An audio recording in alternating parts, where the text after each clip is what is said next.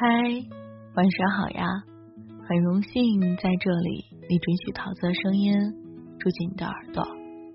不知道从何时开始起，一些洋节日进入国人的视线，在年轻人中流行。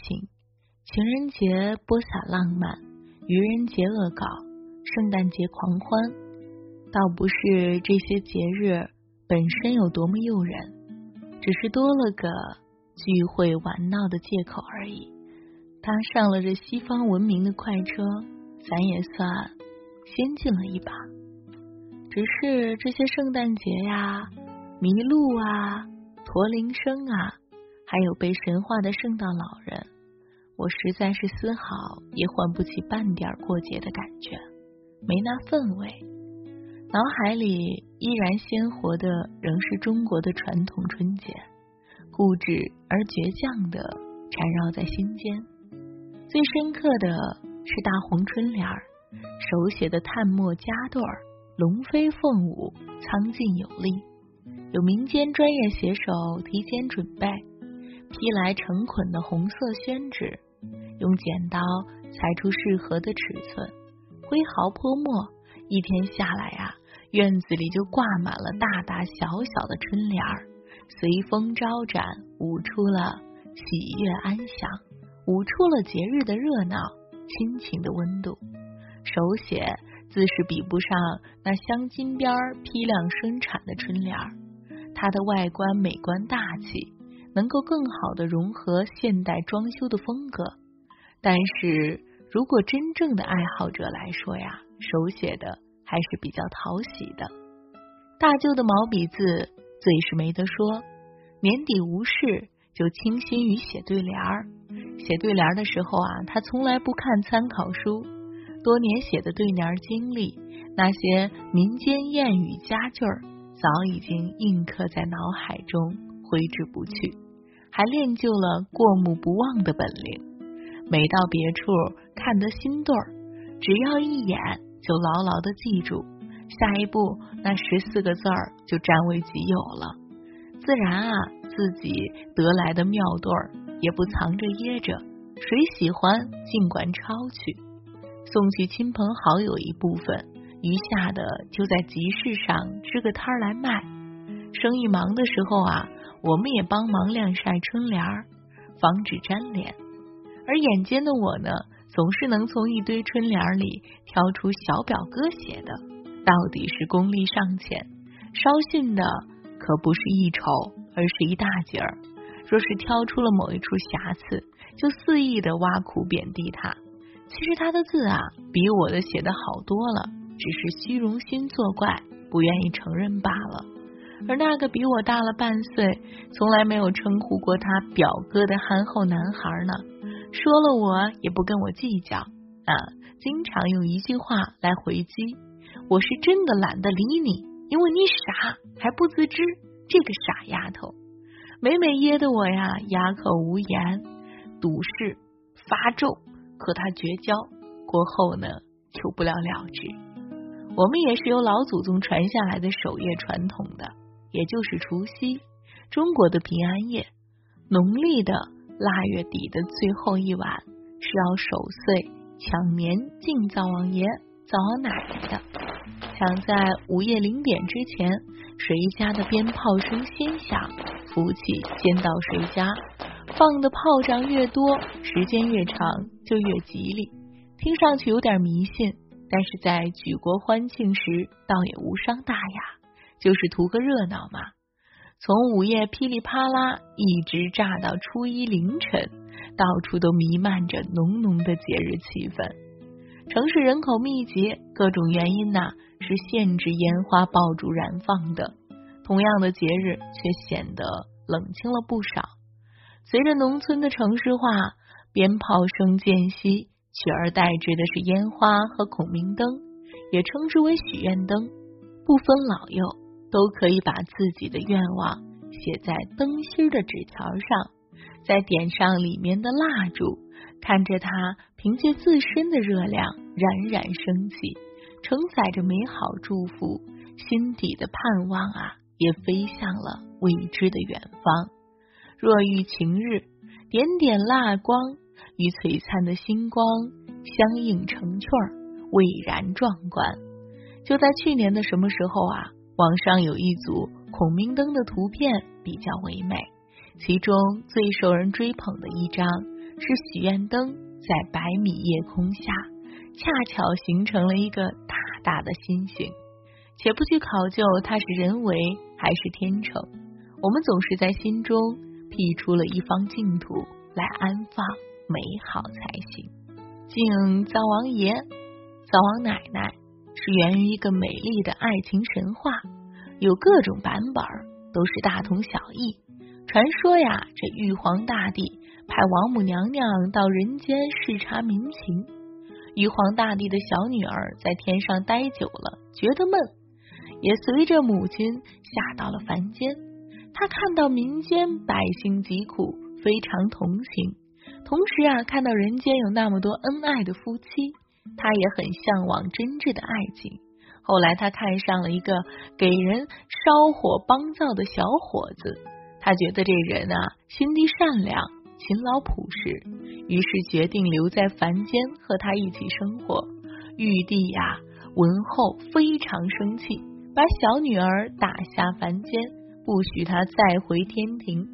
王母娘娘心疼女儿，百般求情，玉帝才勉强答应给这个烧火的穷小子一个灶王的职位。从此啊，人们就称那个烧火的为灶王爷，而玉帝的小女儿呢，就是灶王奶奶了。嫁是嫁了，只是这一年一度的回天庭娘家，灶王夫妇自然是拿不出像样的礼物的。玉皇大帝啊，恼其忤逆。又嫌弃这女婿啊，十分的穷苦寒酸，以至于让他颜面无存，总是催促人家早早的返回人间。而作为母亲的王母娘娘呢，自是不愿女儿早归，找借口拖延时日，偷偷的给女儿带上各种奇珍异宝。虽被玉帝施了法，到了凡间就变成了普通的物件。心善的妇人呢？总是如数散给穷人，许是想要带走的东西太多，许是母女情深不忍分离。从小年的二十三一直到初一的凌晨才姗姗迟归。民间的习俗啊，是初一那一天不可在娘家吃饭，否则呀，这婆婆就会瞎眼，娘家会被吃空。所以零点之前必须回归。而新年的第一碗饭，谁都不可以动，得先敬灶王夫妇才能动筷。而在此之前呢，这炮仗早早就准备好，最响的炮仗啊，那一盘是迎接灶王夫妇的。春节呀，属孩子是最沉不住气的，不等开饭，暗地里呀，和爷爷奶奶、姥姥姥爷、爸爸妈妈撒个娇，耍个赖。要来单支的炮仗点着，扔到树洞里、啤酒瓶里，甚至把村口不知道谁家丢弃的铝皮铜管子也寻来，一头啊用麦秆树枝堵住，再把另外一头的小炮仗扔进去，听到那憋出的各种不同的闷响啊，开怀大笑。偏就是因此惹的祸，远远的看着火捏灭了。却没听响，心急的孩子就去捡起看看，不想一动就炸，炸了那小黑脸啊，裂开了小手，嗷嗷叫着跑回去包扎，照样调皮不耽误。现在想想啊，那真是够调皮的。说来也怪啊，在那低温十几度的季节，滴水成冰，却很少有孩子生病。也很少有孩子猫在屋子里。想想其实也很简单。那时候农村落后，技术不过关，拉不出什么纤维，也造不出黑心棉，只有手工缝制自己种植的棉花做成的衣衫。它没有羽绒服轻便美观，它只是笨拙的散发着它的暖，给了我们热量，也给了我们蓬勃的希望。那时候的商人相对愚钝，一直不知道那清冽甘甜的井水还需要防腐消毒。那时候的味蕾还未迎接挑战，还未尝过冬天的西瓜、夏天的白菜、秋天的新椒和春天的蒜苔，更是不明白什么叫转基因，什么叫特供蔬菜。那时候的人和水都无需过滤，相对安全。啊，那时候的天很冷，那时候的心很暖。童年如诗，记忆中的春节如梦，梦境虚幻，模糊而又遥远。晚安，亲爱的你。今晚你的梦里会有那个春节吗？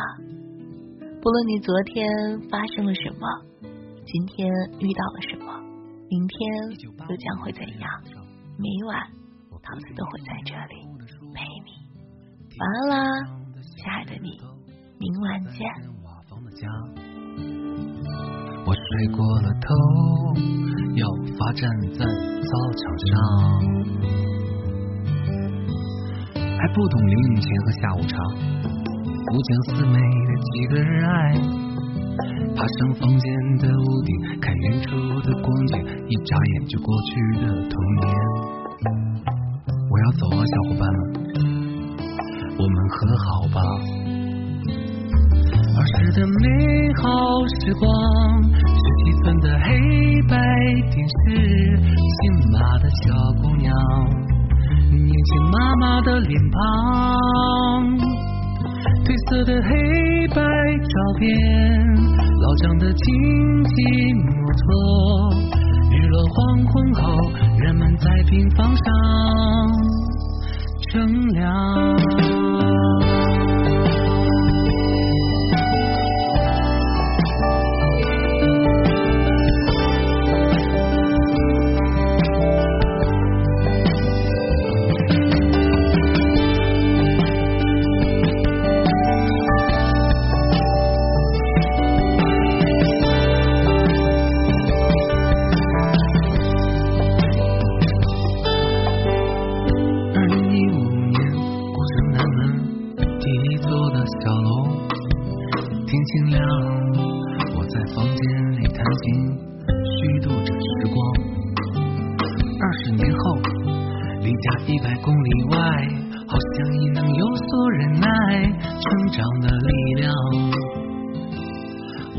而感伤。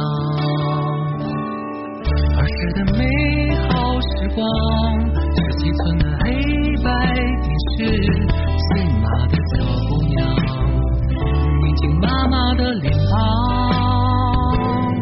褪色的黑白照片，老张的经济。人们在病房上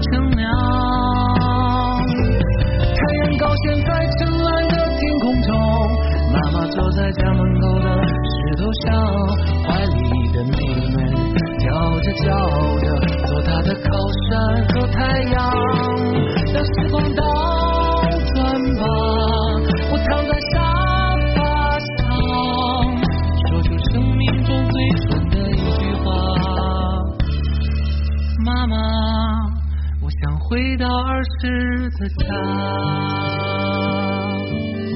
二十年后，时光并未倒转，衰老如约而至。